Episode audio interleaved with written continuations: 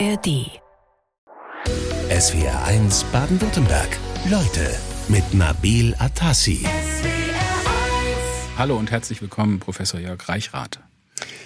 Ja, vielen Dank, Herr Dr. Atassi, für die Einladung hier nach Stuttgart. Auch ich habe mich sehr gefreut und bin sehr froh, hier zu sein. Wir freuen uns auch, dass Sie da sind. Wie geht's Ihnen? Sehr, sehr gut. Ich habe das gute Wetter auch am Wochenende sehr genossen und auch die Sonne in Maßen. Haben Sie gleich das passende Stichwort geliefert. Äh, willkommen übrigens in der sonnigsten Großstadt Deutschlands. Ich weiß jetzt nicht, wie belegfest meine Zahlen da sind, aber Stuttgart ist mit 2626 Sonnenstunden im Jahr äh, die sonnigste Stadt unter den ganz großen äh, Städten.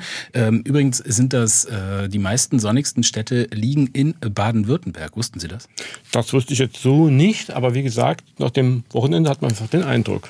Ist aber auch kein Zufall, dass Sie hier sind, weil Sie kommen auch aus einem der sonnigsten Bundesländer, nämlich aus dem Saarland. Das ist neben Baden-Württemberg und Bayern das sonnigste äh, Bundesland. Äh, Sie sind leitender Oberarzt an der Dermatologie ja. am Universitätsklinikum des Saarlands. Genau. Äh, und Sie beschäftigen sich seit Jahrzehnten mit Risiko und Nutzen von Sonneneinstrahlung. Haben die sich verändert in den letzten Jahren? Verändert würde ich sagen nicht, nur die Intensität der Sonne ist etwas stärker geworden. Was aber gerade bei der Hautkrebsproblematik eine wesentliche Rolle spielt, ist mehr das zunehmende Lebensalter. Das heißt, Hautkrebs ist ein, äh, eine Erkrankung des älteren Menschen. Und weil wir heutzutage alle älter werden als noch vor 20, 30 Jahren, ist es so, dass diese Zahlen doch sehr stark zugenommen haben in den letzten Jahren. Also Sie sehen mehr Patienten mit Hautkrebs und ich entnehme Ihre Aussage auch, das hängt dann direkt zusammen, Sonneneinstrahlung und Hautkrebs. Muss man zusammenlegen, diese beiden Dinge? Auf jeden Fall, sowohl der schwarze als auch der helle Hautkrebs werden durch die UV-Strahlung der Sonne wesentlich beeinflusst, wobei die Mechanismen mal ganz andere sind. Das heißt, die, der helle Hautkrebs ist der Hautkrebs des älteren Menschen, der in chronisch lichtexponierte Haut auftritt. Hier gilt auch der Satz, die Haut vergisst keinen Strahl. Das heißt, es subsumiert sich im Laufe des Lebens alles auf.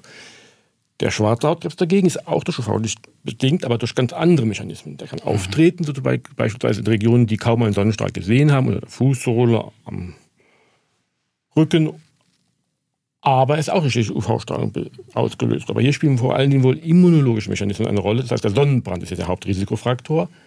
Sonnenbrand in der Kindheit, das wissen wir auch von Einwanderungsstudien nach Australien. Das heißt, dass die Menschen mit einem hellen Hauttyp, die nach Australien eingewandert sind, ein höheres Risiko haben für einen schwarzen Hautkrebs, wenn sie viele Sonnenbrände in der Kindheit erlitten mhm. haben. Also das heißt, äh, Patienten mit Sonnenbrand, also mit Hautirritationen, äh, die kommen auch öfter zu Ihnen? Oder es ist nicht nur der Hautkrebs? Die sehen wir auch. Aber wie gesagt, das, was uns die meisten Sorgen macht, ist natürlich der Hautkrebs. Das mhm. ist die Folge vor allen Dingen dann, die Spätfolge vom Sonnenbrand. Ja. Oft. Welche Folgen kann es denn noch haben? Also welche Auswirkungen kann so zu viel Sonnenlicht noch auf uns haben? Wenn äh, vor allem so, was sehen Sie in, in Ihrem Alltag? Gut, wir sehen sehr, sehr viele lichtabhängige Erkrankungen, zum Beispiel die sogenannte Mallorca-Akne oder polymorphe Lichtdermatose. Dann sieht man sehr Was viel. ist das? Das ist eine entzündliche Hauterkrankung, die in nicht exponierter Haut auftritt, gerade bei Patienten, die eine besondere Empfindlichkeit dafür haben. Das sieht manchmal so ein bisschen aus wie eine Akne, aber hat mit der eigentlichen Akte gar nichts zu tun, sondern ist eine lichtprovozierte Hautreaktion.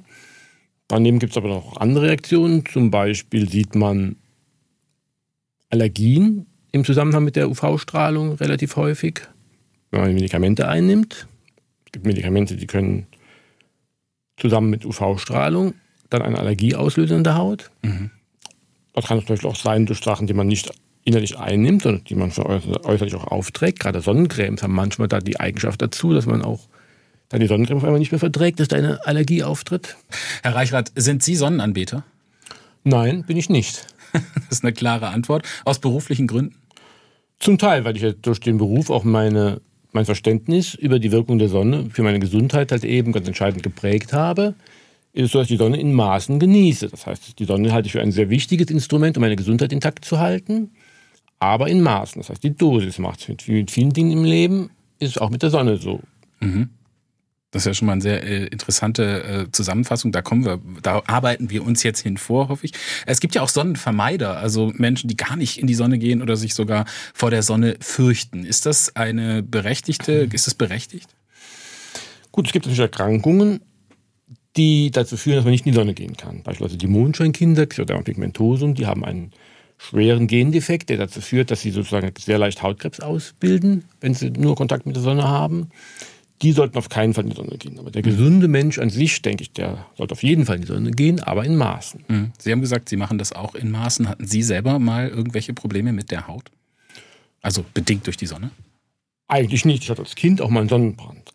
Das war natürlich ungewollt und das war ein Versehen, aber wie gesagt, das hatte ich mal gehabt, aber sonst eigentlich keine Probleme. Mhm. Ich fahnde gerade so ein bisschen nach Ihrem Hintergrund, weil Sie beschäftigen sich wirklich seit vielen Jahren mit mhm. den Auswirkungen der Sonne auf die Haut. In Ihrem Fach jetzt als Hautarzt äh, liegt das ja irgendwie nahe. Mhm. Aber wie sind Sie denn dazu gekommen? Gut, zum einen kam es durch meine berufliche Orientierung, dass ich die Lichtabteilung bei uns in der Klinik mit betreut habe. Das heißt, ich habe mich mit der Fotodermatologie dann schwerpunktmäßig beschäftigt aber auch dann letztendlich durch meine Verbindung zum Vitamin D. Das heißt, mich hat der Vitamin D-Stoffwechsel der Haut besonders interessiert, der ja ganz entscheidend durch die Einwirkung der Sonne mitbestimmt wird. Ja, wollen wir da gleich mal drüber sprechen, über Vitamin D? Sehr gerne. Äh, ich habe hier nämlich schon eine Frage äh, von Schorschi, äh, beziehungsweise von Karl-Josef Müller. Der möchte wissen, hindert das Auftragen von Sonnenmilch eigentlich die Bildung von Vitamin D auf der Haut, in der Haut? Auf jeden Fall. Das heißt, das Spektrum des, der Sonnenstrahlen, die sozusagen die UV- Schädigung der Haut machen, die zum Hautkrebs führt. Und das Spektrum, was die Vitamin D-Synthese in der Haut sozusagen bewirkt, ist genau identisch, soweit es geht. Das heißt, man kann nicht eine gewisse Wellenlänge herausfiltern aus dem Spektrum, durch, durch besondere UV-Filter, das heißt in Anführungszeichen Sonnencreme. Denn man würde dann beides, man erwischt auf jeden Fall immer beides. Das heißt, das geht nicht. Hm. Warum ist das Vitamin D eigentlich so wichtig? Also was äh, bewirkt das bei uns? Gut, Vitamin D muss man unterscheiden, hat sehr, sehr viele Funktionen. Diese Vitamin D-Rezeptoren, das heißt die Moleküle im Körper, die die Vitamin D-Wirkung vermitteln, sind fast in allen Organen unseres Körpers und es spielt dort fast bei fast allen Körperfunktionen eine wichtige Rolle. Und deswegen ist es auch so wichtig. Mhm. Und der Zusammenhang ist, äh, dass die Sonnenstrahlung und Vitamin D, die sind ohne einander eigentlich nicht denkbar. Nein, und unsere Lebensbedingungen müssen wir etwa 80 bis 90 Prozent des Vitamin D, was unser Körper braucht, in der Haut durch die UV-Strahlung produzieren. Und etwa 10 bis 20 Prozent können wir unter unseren Lebensbedingungen durch die Nahrung aufnehmen. Das heißt, wir haben diese beiden Möglichkeiten, Vitamin D aufzunehmen mit der Nahrung oder mit der Sonne, durch die Sonnen-UV-Wirkung in der Haut zu produzieren aber wir müssen etwa 80 Prozent in der Haut produzieren und nur 20 Prozent gehen mit der Nahrung. Das müssen wir die Nahrung zu als radikal umstellen. Das ist nicht praktikabel, die Nahrung so zu gestalten, dass man mit der Ernährung alles aufnimmt. Mhm. Man muss auch sagen, dass die Sonne leider noch viel mehr macht als nur das Vitamin D. Es gibt auch sozusagen Vitamin D-Produkte, die noch sozusagen in der Haut entstehen vor dem eigentlichen Vitamin D, die auch andere Funktionen haben, die also, wenn man Vitamin D als Tablette schluckt, nicht kompensiert werden. Mhm. Es gibt auch noch andere Substanzen, die die Sonne macht, zum Cannabinoide oder andere hormonartige Substanzen. Also auch diese Öle, diese CPD-Öle, die es jetzt überall gibt? Genau, ja. solche Substanzen werden auch in der Haut produziert. Und das alles kriegt man natürlich nicht ersetzt, wenn man sozusagen Vitamin D schluckt. Und es ist auch so, dass die Haut auch sehr viel, viel mehr macht, wo man gar nicht die Funktion heute weiß. Wir haben gerade über das Thema Sonne gesprochen und das Thema Sonne ohne Vitamin D, das ist ganz schwer zu denken ähm, und ist ein Thema auch, das sehr, sehr viele Menschen interessiert, diese Sache mit dem Vitamin D, Herr Reichrath. Welche Wirkung hat das eigentlich, also welche Funktion hat das mhm. Vitamin D bei uns im Körper? Gut, man muss also sagen, Vitamin D ist in Deutschland eine Mangelsubstanz. Das heißt, Vitamin D ist ein Vitamin D-Mangelland. Äh, Deutschland ist ein Vitamin D-Mangelland. Das heißt, etwa 60 Prozent unserer Bevölkerung haben auch im Sommer einen Vitamin D-Mangel. Und dieser Vitamin D-Mangel hat ganz gravierende Auswirkungen für die Gesundheit. Bekannt ist es ja Vitamin D vor allen Dingen als Hormon, was den Knochen-Kalziumstoffwechsel reguliert. Die wichtigste Vitamin D-Mangelerkrankung ist ja die Rachitis. Ja, ist die denn noch so verbreitet bei uns? Die ist nicht sehr verbreitet, aber es gibt noch andere Erkrankungen, das heißt, Vitamin D-Mangel ist ein Risikofaktor für Krebserkrankungen, Infektionserkrankungen, Autoimmunerkrankungen und Stoffwechselerkrankungen. Und diese Dinge sind doch sehr, sehr wichtig für unsere Gesundheit. Deswegen ist es auch so drin in den Köpfen der Menschen. Also viele Menschen interessieren sich auch äh, für Vitamin D, zum Beispiel auch, ob man seinen eigenen Vitamin D-Spiegel eigentlich messen kann und soll. Mhm. Das ist auch eine Frage. Es gibt hier verschiedene Ansichten. Zum einen gibt es viele Experten, die sagen, dass für den gesunden Menschen Vitamin D so unproblematisch ist zu nehmen und die Substanz so billig ist, dass es volkswirtschaftlich, ökonomisch viel effizienter ist, wenn man einfach die gesamte Bevölkerung substituiert. Wenn man davon ausgeht, dass über 60 Prozent einen Mangel haben, mhm. macht es bei so einer hohen Zahl keinen Sinn, sozusagen sagen diese Experten, den Vitamin D-Spiegel zu messen. jeder sollte lieber Vitamin D gleich nehmen. Aber das finde ich spannend. Also warum sind wir denn Vitamin D-Mangelland? Wir haben doch so viele Sonnenstunden. Gut, man muss sagen, das hängt zum, ganz wesentlich mit unseren Lebensgewohnheiten zusammen. Zum Beispiel ist das so, dass jemand, der im Büro arbeitet, wann soll er denn unter der Woche seine Sonnenstunden bekommen? Mhm. Wenn er zum Beispiel jetzt im Büro arbeitet und dann noch hört, dass er die fünf Minuten in der Mittagspause, die auf dem Weg zum Casino sich vielleicht noch im Freien bewegt, auf jeden Fall auch eine Sonnencreme, am besten mit Stuttgart 50 auftragen soll, ja. was die Werbung ihm manchmal gut vorgaukelt. Wie wann soll der noch sein Vitamin D machen? Ja. Denn wir wissen ja alle, dass man abends, das heißt, wenn die Sonne sozusagen, also nach 15, 16 Uhr, kaum noch Vitamin D machen kann, weil dann der UVB-Anteil in der UV-Strahlung, der die Erde noch erreicht, zu gering ist. Okay, also es sind unsere Lebensumstände, äh, Umstände, dass wir viel drin sitzen, mhm. äh, zum Beispiel im Büro, äh, die es vermeiden, dass wir mit Sonne in Berührung kommen. Ähm, andererseits ist es ja auch so, dass die Sonne ähm, kommen wir zu viel mit ihr in Berührung, dann auch wieder äh, Dinge bei uns in der Haut verursacht. Welche, welche Risiken hat es denn? Wir haben über Hautkrebs schon eingangs mhm. ein bisschen gesprochen. Ähm, wir haben über Sonnenallergie schon ein bisschen gesprochen. Auch da ähm, habe ich eine Frage und zwar von äh, Claudia Siegmund. Die möchte wissen, sie hat eigentlich hier keine Probleme mit der Sonnenallergie, mhm. aber sie ist auch in Südfrankreich und da bekommt sie immer einen juckenden Ausschlag, obwohl sie sich grundsätzlich mit Sonnencreme eincremt. Woran kann das liegen und was kann sie tun? Mhm habe ich jetzt nicht genügend Informationen, das abschließend so einschätzen zu können. Es kann aber sein, dass sie zum Beispiel die Sonnencreme nicht verträgt, die sie in Südfrankreich anwendet. Das mhm. könnte durchaus eine Rolle spielen. Ich würde ihr dann raten, die Sonnencreme zu wechseln. Wenn das alles nichts nutzt, könnte sie doch versuchen, ein sozusagen UV-Hardening zu machen. Das heißt, sie könnte zum Beispiel versuchen, sich ganz langsam an die Sonne zu gewöhnen. Beispielsweise, indem sie auch einen Hautarzt aufsucht, der so etwas zum Beispiel tun kann, indem er sie zu Beginn der Sonnensaison mit UV A ganz niedrig dosiert beginnt zu behandeln und das dann langsam steigert, bis man eine Dosis erreicht, die es auch ermöglicht, dass man das normale Tageslicht tolerieren kann. Das ist in vielen Fällen sehr gut wirksam. Würde es auch Sinn machen, einfach im Schatten zu bleiben? In Südfrankreich? Das kann man auch machen, aber ist es dann doch zu befürchten, und sobald es dann in die Sonne geht, dass es wieder auftritt. Die Sonne ist unser Thema mit Professor Jörg Reichrath. Hautarzt, Dermatologe, der sich sehr intensiv mit der Sonne beschäftigt. Sie haben sogar dazu ein spannendes Buch geschrieben, so eine Art Hybrid aus Lehrbuch und äh, aber auch für Menschen, die sich einfach mal ein bisschen äh, tiefer mit dem Zusammenhang äh, auseinandersetzen wollen, Herr Reichhardt. Ja, ganz genau. Das Buch heißt Sonne, die Dosis macht, ist im Springer Verlag erschienen und es schildert praktisch sozusagen die Wirkung der Sonne für unsere Gesundheit. Zum einen die negativen Auswirkungen, Hautkrebs etc. ist da, dargestellt, aber auch die positiven Wirkungen, hier vor allen Dingen die Vitamin D-Bildung, die ja. doch ganz, ganz wichtig ist. Das ist auch ein großer Teil in Ihrem Buch. Wir bleiben auch gleich nochmal bei dem mhm. Thema ähm, äh, Vitamin D. Und zwar gab es da eine Frage von Michael Schmieg aus Sandhausen, der sagt, angeblich leide ich an Vitamin D-Mangel, obwohl ich keinen Sonnenstrahl auslasse, sagt er jetzt. Auch als Kind hatte er schon einige Sonnenbrände, sogar im Winter ist er in Spanien äh, und hat vom Arzt jetzt Vitamin D-Präparate über ein Jahr eingenommen. Er möchte eigentlich wissen, wie lässt sich denn ein Mangel feststellen? Gut. Man kann einen Vitamin D-Mangel im Blut feststellen. Man muss allerdings nicht den biologisch aktiven Metaboliten, die biologisch aktive Substanz messen, sondern die Speicherform, das sogenannte 25-Hydroxyvitamin D, wenn man diesen Wert im Blut misst, dann kann man eigentlich eine gute Aussage über seinen Vitamin D-Status erzielen. Mhm. Also 25 Hydroxyvitamin D äh, mhm. sollte man messen lassen. Ähm, jetzt kommt gleich noch eine Frage von äh, Gabriele Hetmansberger aus Lörrach. Die möchte wissen, benötigt man denn mehr Vitamin D, wenn man älter ist? Mhm. Also ich verrate jetzt mal ihr Alter. Sie hat es auch verraten. Sie ist 70 Jahre alt. Gut, also ich denke, im Alter ist das Risiko, einen Vitamin D-Mangel zu erleiden, etwas höher. Deswegen sollte man doch im Alter vielleicht etwas vermehrt noch Vitamin D zu sich nehmen als praktisch in jüngeren Jahren.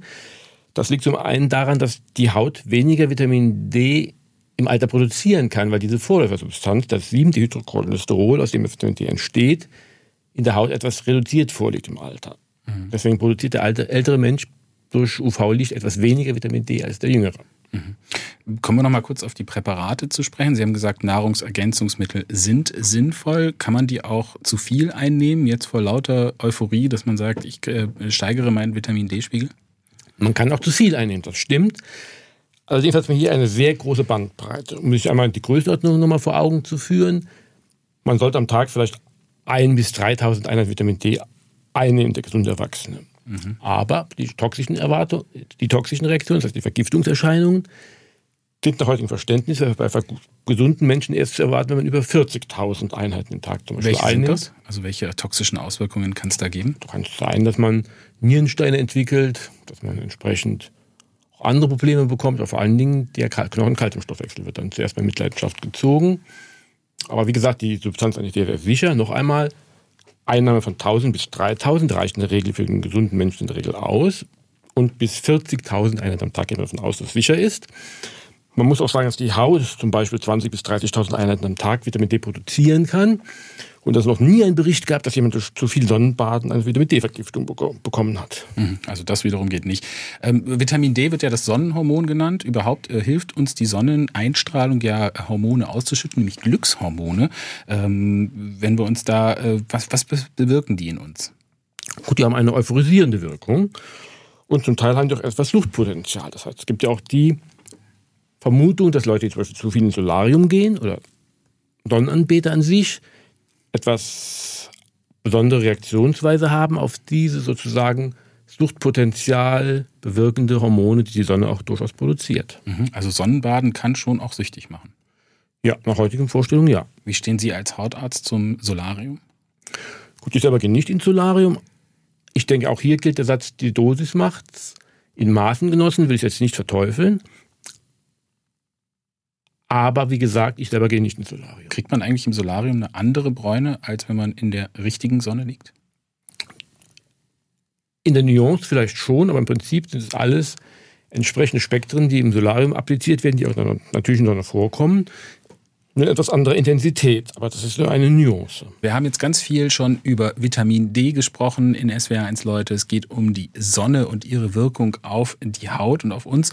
Ähm, wenn ich jetzt äh, mal über die negativen Auswirkungen spreche, welche können, wie, wie, kann ich denn einschätzen? Es gibt ja unterschiedliche Hauttypen, wie hoch mein Risiko äh, ist, äh, zum Beispiel solche negativen Auswirkungen der UV-Strahlung zu haben. Gut, das Entscheidende ist natürlich, dass man den Sonnenbrand vermeidet. Mhm. Schon mehrfach ja gesagt. Und wie schnell man einen Sonnenbrand bekommt, hängt natürlich schon sehr, sehr vielen verschiedenen Faktoren ab, die bei jedem Menschen verschieden, unterschiedlich sind. Das mhm. heißt, das kann man auch nicht verallgemeinern. Mhm. Also, also der Hauttyp ist eine? Hauttyp aber zum Beispiel auch Tageszeit, andere Wetterumstände, ob es bewölkt ist, dann auch, was, welche Kleidung man trägt, mhm. etc., etc., etc. Ja. Ähm, Gibt es da auch eine familiäre äh, Veranlagung, also zum Beispiel so eine gewisse Menge an Leberflecken, die man jetzt auf der Haut hat, die das begünstigen können? Ja, auf jeden Fall. Also wie gesagt, diese viele Faktoren, die den Sonnenbrand beeinflussen, wie schnell er entsteht nach der Sonnenexposition, die hängen auch davon ab, von genetischen Faktoren, das heißt von mhm. Erbfaktoren. Also da ist ja immer die Rede von der Sonnenbrandschwelle, die ist bei jeder und bei jedem ein bisschen anders. Ist bei jedem anders, ja. ja. Also kann man auch gar nicht sagen, wie viel Sonne ist eigentlich gut für uns am Tag. Ich kann es gar nicht so richtig mhm. rausfinden. Man kann muss also letztlich einmal durch, durch den Sonnenbrand. Nee, nicht durch den Sonnenbrand durch. Man muss nur halt eben schauen, dass man keinen bekommt. Und man kann es dann nicht in Minuten absolut angeben. Man kann zum Beispiel sagen, das heißt, die Dermatologen gehen davon aus, dass man die Zeit in der Sonne zum Beispiel sich aufhalten soll, die der Hälfte der Zeit ausmacht, bis wir einen Sonnenbrand bekämen. Mhm.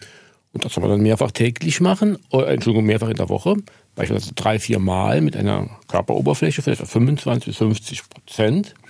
Und nach den gängigen Einschätzungen geht man dann davon aus, dass man auch genügend Vitamin D hat. Mhm. Was ist denn dran eigentlich an der, an den, an dieser Theorie mit den freien Radikalen? Also äh, starke Sonnenexposition, die soll ja auch Falten äh, erzeugen, also frühzeitige mhm. Hautalterung führen äh, und langfristige Hautschäden verursachen. Ist da was dran? Da ist auch etwas dran, aber wie gesagt, für die Hautschäden, die Altersveränderung der Haut ist vor allem das UVA verantwortlich. Das ist nicht das UVB, sondern das UVA. Das UVA geht tiefer in die Haut kann das kollagene Bindegewebe schädigen oder auch die Faltenbildung bewirken. Mhm. Also im Prinzip äh, auch das eine Wirkung der Sonne. Ähm, dann gibt es denn auch Faktoren, die jetzt zum Beispiel die Empfindlichkeit äh, der Haut erhöhen. Jetzt zum Beispiel, wir haben ja vorhin schon mal über Medikamente mhm. gesprochen. Ähm, da hatten wir die Dame mit dem Zeckenbiss, die dann ein Antibiotikum einnehmen musste. Hatten mhm. wir die schon? Die hat noch nicht besprochen. Die hatten wir noch nicht besprochen, genau. Die haben nur wir beiden besprochen. Dann besprechen wir sie jetzt. Okay. Äh, das ist nämlich Irmgard Wertmann. Die hat nämlich einen Zeckenbiss gehabt mhm. und musste dann drei Wochen lang ein Antibiotikum einnehmen, nämlich Doxycyclin, mhm. das jetzt nochmal so, ähm, und hat dann im Zusammenhang äh, tatsächlich ähm, gelesen, äh, wahrscheinlich in der im Beipack, dass da äh, durch die Sonneneinstrahlung eine phototoxische Reaktion ausgelöst wurde.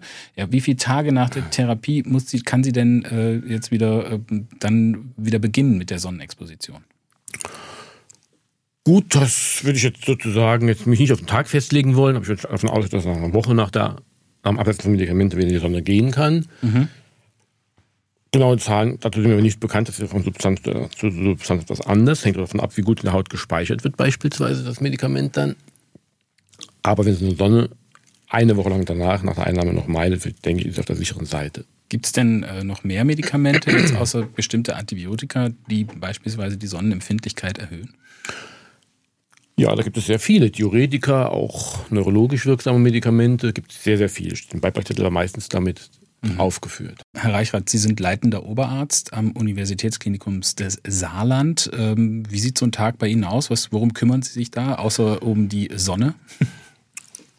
Gut, also ich bin in meinem beruflichen Alltag zuständig für die Poliklinik, für eine konservative Bettenstation für die Lichtabteilung und für das Forschungslabor. Da kommt schon einiges zusammen, was man am Tag so alles erledigen muss. Also alles, was nicht operiert wird, äh, machen Sie und im Forschungslabor, da kümmern Sie sich wahrscheinlich hauptsächlich so um Ihre Themen, wo genau. Sie drin sind.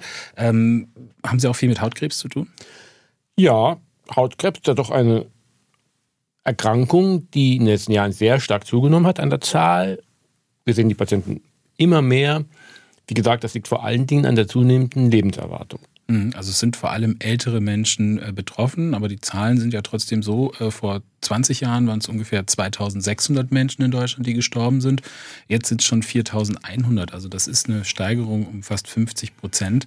Ähm, merken Sie das auch in Ihrer Klinik? Gut, das merken wir auch. Wobei diese Zahlen von Patienten, die daran gestorben sind, vor allen Dingen die Melanompatienten sind, der schwarze Hautkrebs. Und genau. diese Melanompatienten da haben wir heutzutage doch sehr viele gute neue Behandlungsmöglichkeiten, die hoffen lassen, dass wir in den nächsten Jahren da eine positive Entwicklung sehen. Mhm. Die stehen im Zusammenhang, also der Hautkrebs, da haben wir vorhin schon mal gesagt, mhm. eingangs, es gibt den hellen, es gibt den dunklen. Mhm. Der helle ist gut heilbar. Der helle ist in der Regel relativ gut zu behandeln, in vielen Fällen auch heilbar.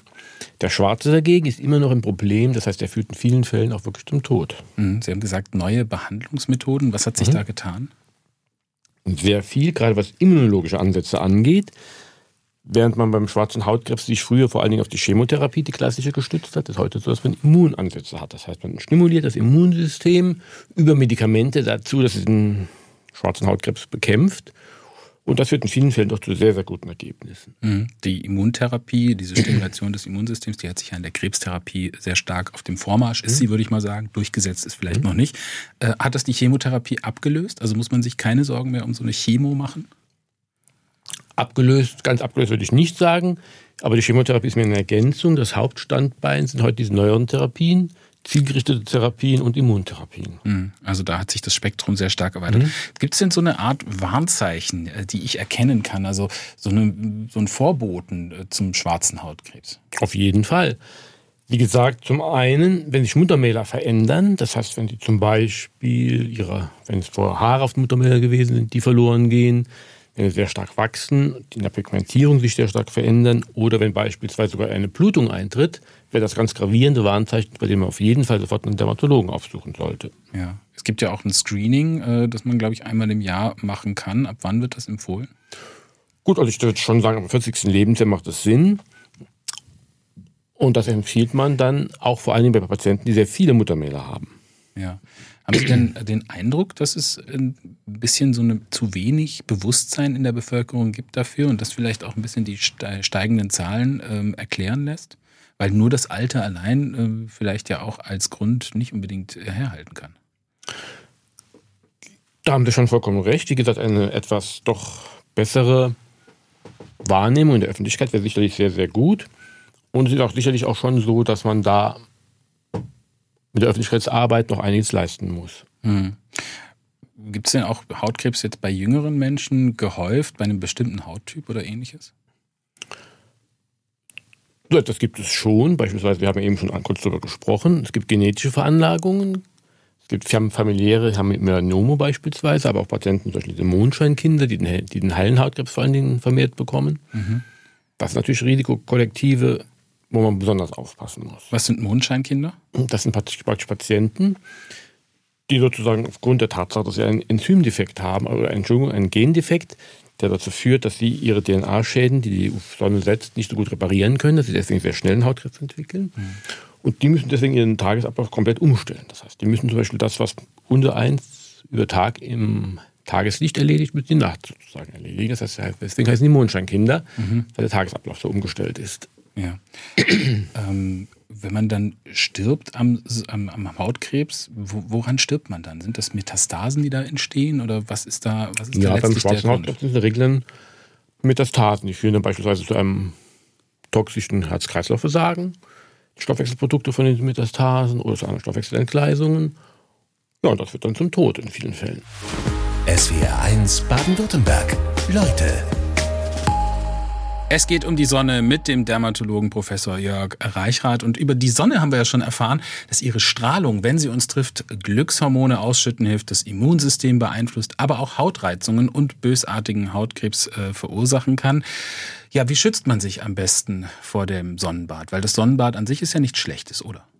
Sonnenbad an sich finde ich nichts Schlechtes. Wie gesagt, hier ist nach meiner Einschätzung, wie mit vielen Dingen im Leben, die Dosis macht. Das heißt, in Maßen genossen, die Sonne ist sehr gesund, im Übermaß gefährlich. Sonnenbrand sollte man auf jeden Fall vermeiden. Und um das zu tun, um den Sonnenbrand zu vermeiden, sollte man nach meiner Einschätzung sich auf Maßnahmen stützen, wie zum Beispiel Schatten aufsuchen, textilen Sonnenschutz, aber ich bin ein weniger großer Freund von Sonnencremes. Also mhm. Sonnencremes, denke ich, haben doch einige Dinge, die hier zu bedenken sind, wo man doch sehr vorsichtig sein sollte. Ja, zum Thema Textilien habe ich äh, eine Frage und zwar äh, kommt die von Karina Deininger. Die äh, hat einen Mann, der hat im letzten Jahr schwarzen Hautkrebs äh, diagnostiziert bekommen. Der macht gerade eine Immuntherapie, haben wir ja gerade drüber gesprochen. Und der ist jetzt natürlich sehr vorsichtig mit der Sonnenexposition, äh, möchte sich so Thermoshirts kaufen mit mhm. Sonnenschutzfaktor 50. Und äh, Frau Deininger interessiert sich dafür, sind die denn sinnvoll im Vergleich zu normaler Kleidung? Äh, wenn ich jetzt ein normales, langärmeliges T-Shirt habe, bin ich ja auch vor der Sonne geschützt. Dann ist man auch geschützt, unter Umständen etwas weniger stark. Aber ich halte doch einen textilen Sonnenschutz mit entsprechender Kleidung für ausreichend. Ich denke, diese thermischen besonderen Textilien braucht man nicht. Mhm. Eincremen, sagen Sie, ist, also Sie sind kein großer Freund von Sonnencreme, aber der Lichtschutzfaktor, der ist ja irgendwie nachgewiesen. Also die Sonnencreme, die schützt schon vor Sonnenbrand. Das auf jeden Fall. Allerdings ist es so, dass gerade diese chemischen UV-Filter zum Teil auch sehr stark in den Verruf gekommen sind in den letzten Jahren weil sie doch möglicherweise sehr starke negative Auswirkungen haben. Zum einen auf die Umwelt. Sie stehen auch im Verdacht, dass sie das Korallensterben in den südlichen sozusagen Touristengebieten mit verursachen. Dass sie beispielsweise auch als endokrine Disruptoren wirken. Das heißt, dass sie Hormonstoffwechselkreisläufe in unserem Körper zerstören und diese stören die inzwischen auch in praktisch allen Oberflächengewässern nachweisbar. Aha. Die sind in der Nahrungskette nachweisbar. Korallensterben durch das Baden, also dass man die Sonnencreme dann ins Meer trägt, indem genau, man diese, eincremt, dort rein. Genau, diese UV-Filtersubstanzen, die, ja. die wirklich die aktiven Substanzen der Sonnencreme darstellen, die werden dann beim Baden abgewaschen und gelangen ins Wasser.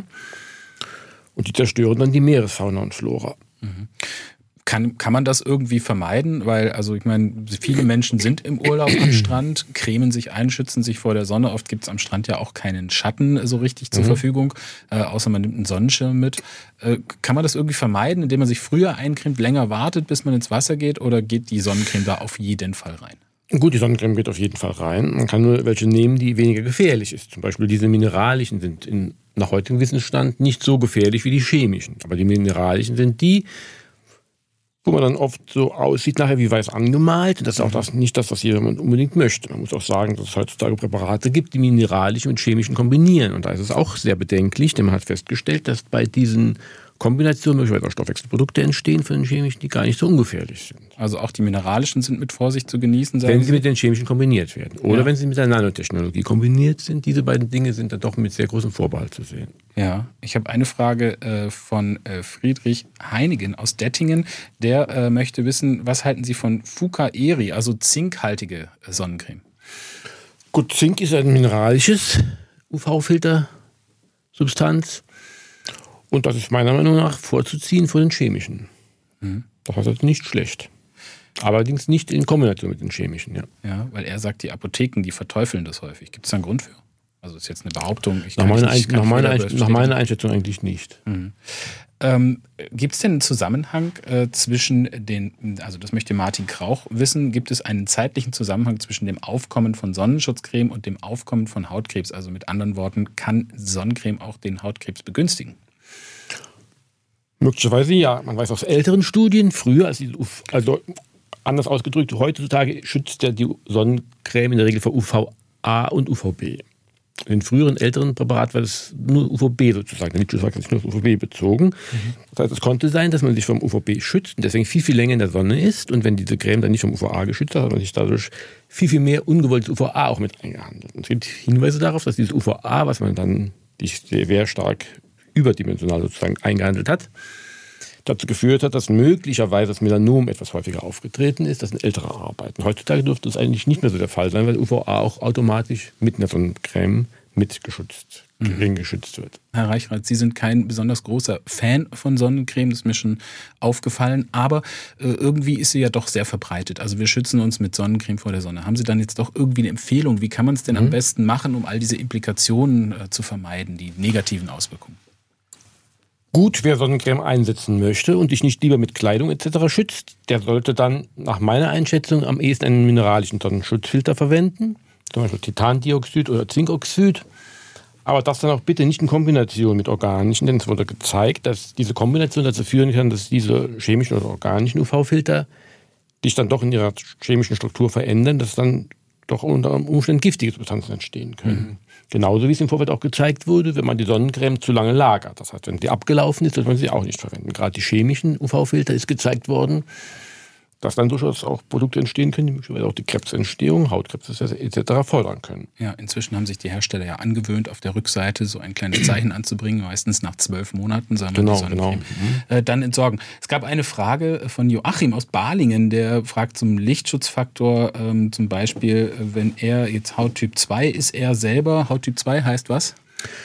Hauttyp 2 ist eine relativ hohe Lichtempfindlichkeit. Mhm. Hauttyp 1 wird der Hauttyp mit der höchsten Lichtempfindlichkeit. Hauttyp 2 ist auch schon eine relativ hohe Lichtempfindlichkeit. Bei uns haben die meisten Leute in Deutschland etwa zwischen 2 und 3. Mhm. Also dann hat er natürlich einen Sonnenschutz, sagt er, für 20 Minuten. Macht es denn Sinn, wenn er diese 20 Minuten ausnutzt in der Sonne und sich dann eincremt? Nein, das macht es nicht. Denn das würde praktisch entsprechend dazu führen, wenn er die 20 Minuten schon hat, dass jede zusätzliche UV-Exposition ihn schädigt, dass mhm. das einen Sonnenbrand bewirkt. Also vorher eincremen. Vorher eincremen, genau. Äh, eine sehr interessante Frage kommt von Almut Vogel aus Blaufelden, Erbfers-Weiler. Ähm, möchte wissen, Sonnenschutz für Zimmerleute. Welche Schutzmaßnahmen vor Sonnenstrahlen sind denn bei Zimmerleuten, also stellvertretend mhm. für alle Menschen, die in der Sonne arbeiten müssen, zwingend notwendig? Mhm. Das ist ein großes Thema bei Berufsgenossenschaften auch in den letzten Jahren. Da hat sich sehr viel getan. Hautkrebs bei vielen Berufen sich noch als Berufserkrankung anerkannt. Das heißt, diese Patienten können das dann auch praktisch rentenwirksam machen. Und es ist dann auch so, dass sozusagen man auch entsprechende Schutzmaßnahmen über die Berufsgenossenschaft sozusagen einfordern kann, dass die Berufsgenossenschaften dieses Thema auch in den letzten Jahren wirklich sehr intensiv bearbeitet haben. Das heißt, die Berufsgenossenschaften kümmern sich darum und man muss auch wirklich sozusagen dann dazu dafür Sorge tragen, dass entsprechende UV-Schutzmaßnahmen durchgeführt werden. Das heißt Sonnencremes etc. etc. ist mhm. bei Zimmerleuten etc. auch dann inzwischen schon Standard. Sonnencreme, Kopfbedeckung, mhm. entsprechende Kleidung ja, genau. und mhm. Sonnenzeit wahrscheinlich auch doch dann genau, am Ende genau, limitieren. Ja. Genau. Ähm, dann gibt es eine Frage zum Thema Hautkrebs. Wir haben ja gesagt, ähm, am Ende der schwarze Hautkrebs, der gefährliche Hautkrebs, mhm. der kann auch mal metastasieren, streuen und mhm. zwar eigentlich überall hin. Da gibt es keine bestimmte Richtung. Äh, es gibt aber noch eine Frage von der anderen Seite von Birgit Peichel, die möchte wissen, aufgrund von welchen primären Krebserkrankungen gibt es denn Hautmetastasen? Also Hautmetastasen können bei sehr vielen Tumorerkrankungen auftreten, beispielsweise bei Brustkrebs, aber auch bei vielen, vielen, vielen anderen. Das ist jetzt sozusagen hier in der Kürze der Zeit nicht möglich, das genauer auszuführen, aber fast alle bisherigen Tumoren können auch Hautmetastasieren, vor allem beispielsweise Brustkrebs zum mhm. Beispiel. Da haben wir schon mal einen, den Brustkrebs, genau. Elmar Brunner aus Bad Mergentheim, der sagt, ich habe eine Pigmentstörung, äh, mhm. helle Haut auf dem Handrücken. Äh, ob er an dieser Stelle besonders gefährdet ist mit Hautkrebs? Ja, denn sozusagen, wo die Haut sehr hell ist, spricht das dafür, dass die Melanozyten, die Pigmentzellen, relativ wenig Pigment produziert haben und an dieser Stelle dann darauf deswegen besonders gefährdet ist, einen Sonnenbrand zu entwickeln, denn das Pigment schützt in der Regel ja vor dem mhm. Sonnenbrand. Dann nochmal eine Frage jetzt zum Abschluss von Dagmar aus Weißbach. Ähm, früher gab es ja ganz wenig Lichtschutzfaktor, so fünf oder zehn. Das mhm. gibt man ja heute eigentlich gar nicht mehr. Es geht so bei 20 los, würde ich sagen.